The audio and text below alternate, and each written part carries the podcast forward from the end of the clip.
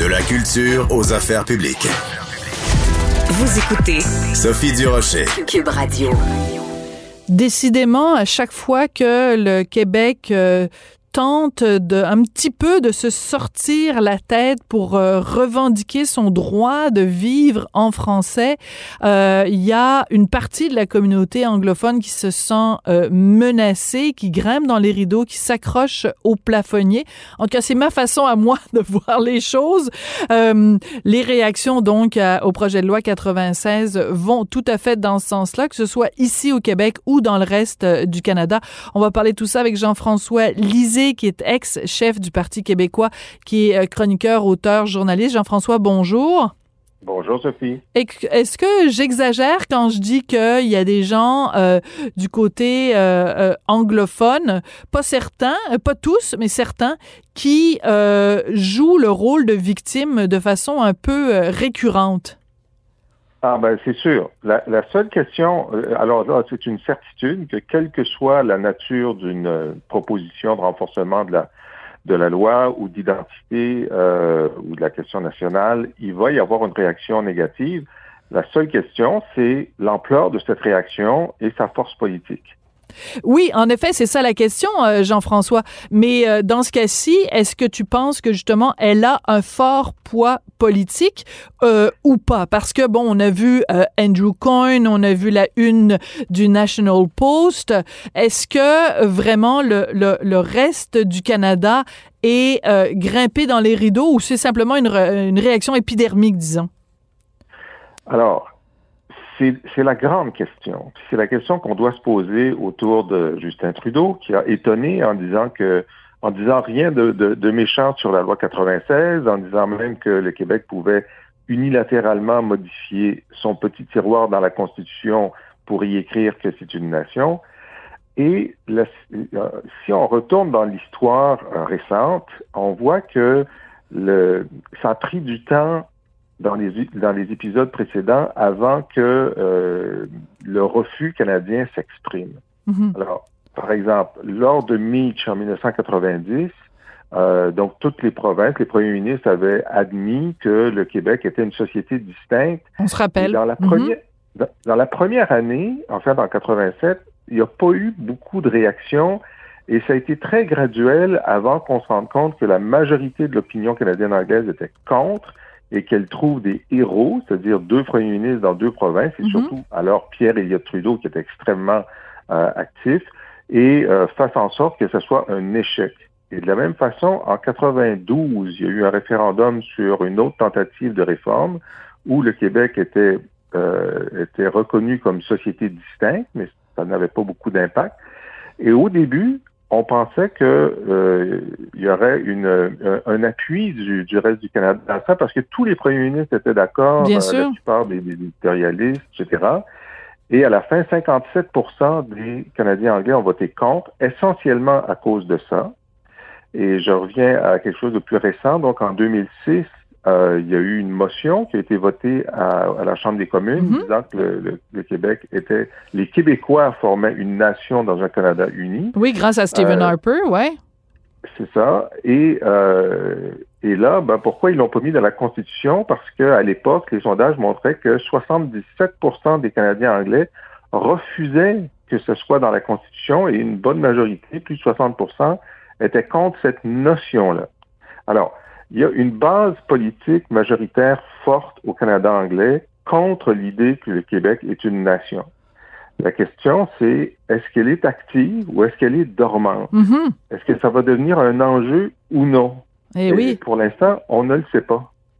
Non, pour l'instant, on ne le sait pas, mais quand on lit les éditorialistes, quand on écoute euh, les, les, gens s'exprimer à la radio, euh, c'est le ton est assez dramatique. Alors c'est quand même pas rien dans le Globe and Mail, le, chroniqueur Andrew Coyne, qui qui est pas euh, qui est pas un gars d'extrême, qui est vraiment bon, mais qui est quand même respecté, qui écrit dans un journal respectable, a utilisé un vocabulaire mais complètement incendiaire.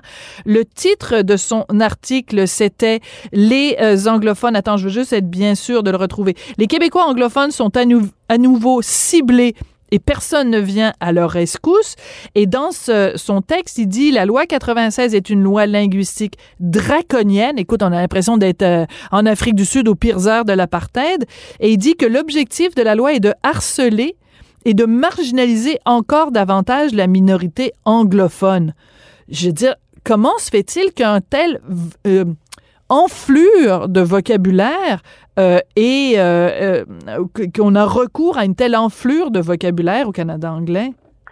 Bah, Andrew Toyne était celui qui, au, moment de, du débat sur la, corruption dans la construction, et quand McLean avait fait cette une avec euh, la province la plus corrompue, avec le bonhomme carnaval, c'est lui qui, euh, qui avait écrit que euh, c'était atavique chez les Québécois la corruption. Donc, il y a quelque chose dans notre, dans, notre ADN.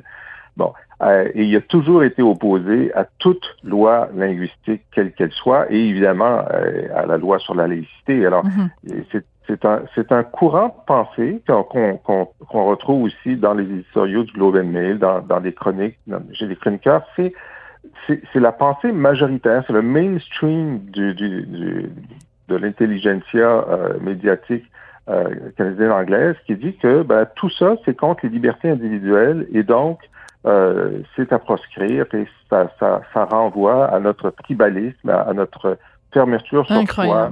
Euh, bon, alors, la question, non, puis moi je dis, tant pis pour eux, ok, dans la mesure où ça ne, ça ne nous empêche pas de faire ce qu'on veut faire, ça n'a pas d'importance. Euh, mais est-ce que ça va nous empêcher de faire ce qu'on veut faire? Et là, leur problème à eux, puis pourquoi Coyne euh, et d'autres sont si euh, angoissés, c'est qu'ils n'ont ont plus de porteurs de ballons avant. Pierre Trudeau portait ce ballon-là. En fait, c'est lui qui, l'a même un petit peu lancé. oui, oui. oui c'est ça. Et là, le, le, le, fait que euh, Trudeau fils ait abandonné ce combat, mm-hmm. euh, ça crée euh, ça crée un vide politique majeur. Les gens ne comprennent plus, ils n'ont plus leur boussole. Et donc, on, on, a hâte de voir quel sera le ressac à l'intérieur du euh, du, caucus libéral chez certains militants libéraux, mais sur cette question de nation qui, il y a 10 ou 15 ans, aurait été un énorme débat. Mm-hmm. À la fois, Justin Trudeau, Erin O'Toole et Jack Singh ont dit que ça les dérangeait pas. Alors, évidemment, le bloc est pour. Alors, où, où sont les héros du trudeauisme d'antan? Euh, c'est ce deuil qui est très, très difficile à faire pour eux. Euh, et on va voir ce qui, qui, qui, qui peut les fédérer. Est-ce que c'est Maxime Bernier? Est-ce que il se cherche un héros. Et bah, t'imagines si c'était euh, Maxime Bernier qui reprenait ce flambeau-là, alors que ce serait donc un, un beauceron, un fier beauceron qui euh, s'opposerait à une reconnaissance du Québec comme nation ou une reconnaissance de, de, des velléités euh, du Québec à défendre le français, ce serait quand même assez fort de café. Je veux juste revenir parce que tu m'as rappelé ça à propos d'Andrew Coyne. J'avais complètement oublié qu'il était lié à cette une disgracieuse du McLean. Je veux quand même rappeler qu'à l'époque, le Conseil de presse avait jugé que ce dossier-là euh, manquait de rigueur et véhiculait des préjugés discriminatoires. Euh, alors, euh, venant de gens qui supposément nous accusent, nous, au Québec, avec la loi 96, d'avoir une loi discriminatoire, ce serait bon de rappeler ça quand même. Écoute, je veux te faire écouter un petit extrait de euh, Mitch Garber, donc ex-dragon, homme d'affaires euh, montréalais, anglophone, euh, qui était à CJD, donc station anglophone ici à Montréal, et il parlait de cette loi 96. Et selon l'animateur, c'est une loi qui vise à priver d'oxygène la minorité anglophone et que ça va miner la très bonne entente qui règne pourtant normalement entre les francophones et les anglophones. Au Québec, on écoute la réaction de Mitch Garber. maybe there was some harmony. Uh, I think a lot of uh, a lot of the disharmony, in my view, it comes from the Journal de Montréal, mm-hmm. um, and it is it, it, in my view, it's a propagandist newspaper, at least from the opinion section of the paper. Uh, it is uh, a paper that every day basically spews the frustration of the fact that the independence movement is in a coma. Uh, I think it creates divisiveness in, in Quebec. It does have a large readership. Alors, pour traduire, euh, pour ceux qui sont pas familiers avec la langue de Shakespeare, il dit euh, que euh, le Journal de Montréal, avec sa section d'opinion, crée de la division, que c'est un organe de propagande et qu'il crache ou vomit, ça dépend comment on traduit le verbe to spew, donc crache ou vomit tous les jours l'amertume de la, la, perte du combat souverainiste. Comment tu, tu réagis à ces propos-là de Mitch Garber, Jean-François? Ben, euh, c'est clairement exagéré, mais on comprend qu'il n'y a pas l'air d'être d'accord avec la majorité des chroniqueurs du Journal de Montréal. et ça, ça, le frustre. Mais ce qui devrait le frustrer aussi, c'est que la presse est favorable dans ses éditoriaux et ses chroniques à la loi 96. Le devoir y est favorable aussi ou trouve que ça va pas assez loin. Alors, où sont, à part la Gazette, euh, où sont les quotidiens québécois euh, qui sont d'accord avec lui? Et, là encore, c'est un deuil parce qu'à l'époque, la loi 101, la presse était contre, le journal La Presse était contre. Hum, c'est un hein? bon point. Là, et, là, ils sont déboussolés. ce consensus hum. autour de la loi 96, sauf ceux qui, comme moi et, le PQ, trouvent que ça va pas assez loin, euh, se, se, présente devant eux comme quelque chose qui, euh, qui est irréversible parce que euh, même même Dominique Anglade, tu sais, où est le mm-hmm. Parti libéral du Québec, euh, même sur la question de la, de la, de la, de la clause dérogatoire, tout le monde comptait sur Dominique Anglade pour être contre. Elle n'en a pas parlé.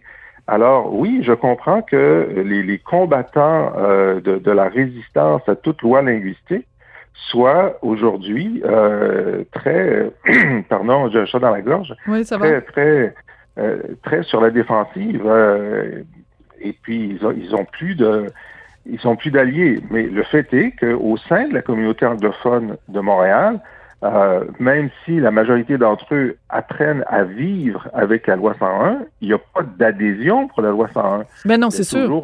Ils la subissent. Ils la subissent et ils sont, ils sont, ils s'en sentent très euh, frustrés. Jean-François, toujours intéressant de te parler. Merci beaucoup. Merci pour tes rappels historiques. Merci de nous rafraîchir la mémoire dans certains cas. Il y a des petits bouts, on en oublie des petits bouts. Merci beaucoup, Jean-François. Passe euh, une très belle longue fin de semaine. Bonne journée des Patriotes lundi et on se retrouve euh, la semaine prochaine. Merci Jean-François. Salut. Mais c'est à mon tour aussi de vous souhaiter un très beau long week-end de la fête nationale des patriotes. Une pensée euh, pour eux. Donc, euh, lundi, parlez-moi pas de la fête de la reine. Et mon Dieu, partez-moi pas là-dessus. On se retrouve la semaine prochaine. Merci beaucoup à Jean-François Roy à la mise en onde, William Boivin à la recherche. Je vous embrasse et on se retrouve la semaine prochaine.